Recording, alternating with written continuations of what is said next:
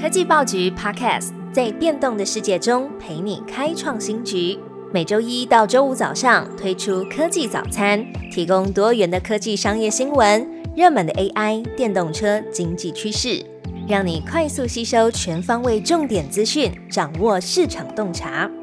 科技早餐今天精选四则国内外重要科技新闻。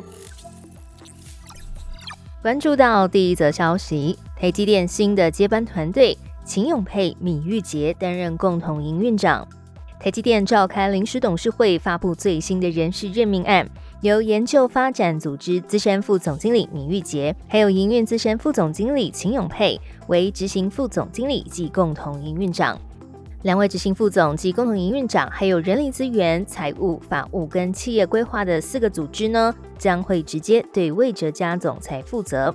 根据台积电的官网，米玉杰曾经在 ABM 研究院从事研究的工作，在一九九四年的时候加入台积电，曾经获得全国杰出工程师奖、国家杰出研发经理奖，拥有三十四项的全球专利，对于先进互补式金属氧化物半导体技术开发还有制造贡献良多。那么秦永佩呢，曾经在工业技术研究院电子所服务。在一九八七年台积电成立的时候，就加入了公司，为台积电产品开发贡献深远，也率先开发了台积电的黄金集成电路通用模拟程序模型和制造设计方案。除了负责台湾跟海外所有生产厂区的营运管理之外呢，也共同领导海外的营运办公室，负责海外营运的组织效能。下一则新闻：特斯拉电动跑车要来了，马斯克预告今年底亮相。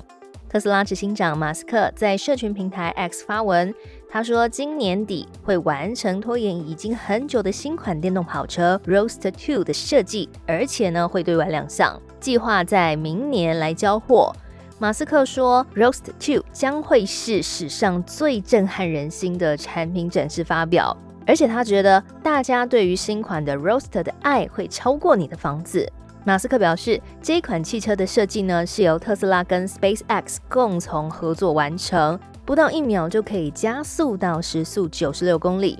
那在之前，他也曾经发文说过，他打算要在 r o a s t e r 车上配置十具的小型火箭推进器，让火箭的引擎呢大幅来提高这个加速度、最高速度、刹车和转弯。甚至有机会让特斯拉飞起来。那在 X 平台上面呢，就有网友问说：“那最新款的这个电动跑车可以飞起来吗？”马斯克则是回他一个眼睛的 emoji 符号，似乎是在暗示走着瞧。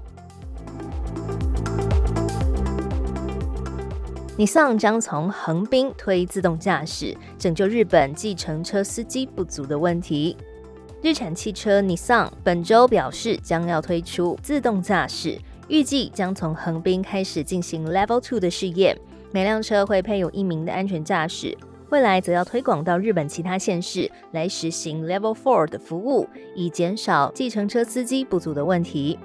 尼桑将和日本的经济产业省、国土交通省还有其他中央部会来合作推动，计划在三年内上路。日本面临高龄化社会，出现了大众运输司机年龄过高、人力缺乏，导致公车路线停驶的相关状况。之前也曾经有本田汽车和通用汽车结盟，预计要在二零二六年在日本推出自动驾驶的服务计划。不过，自从通用汽车旗下的 Cruise 在美国发生了车祸事故之后，目前美国的自驾服务也已经都暂停。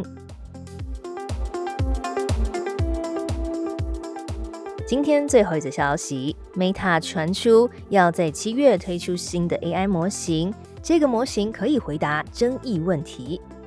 Meta 推出 AI 模型 Llama 2之后，正在紧锣密鼓开发下一代的产品，也就是 Llama 3。市场有消息传出呢，将会在今年的七月来发表。The Information 报道，Meta 正在试图让模型再放松一点。以便呢，为之后如果是有争议性的提问，它可以提供上下文来作为补充，更细致的回答用户所提出的争议性问题。报道指出呢，Llama 2支援 Meta 社群平台上的聊天机器人都拒绝回答争议问题，像是怎么跟朋友恶作剧等等。希望可以让 Llama 3跟使用者可以做更多的互动，并且做出适当的回答。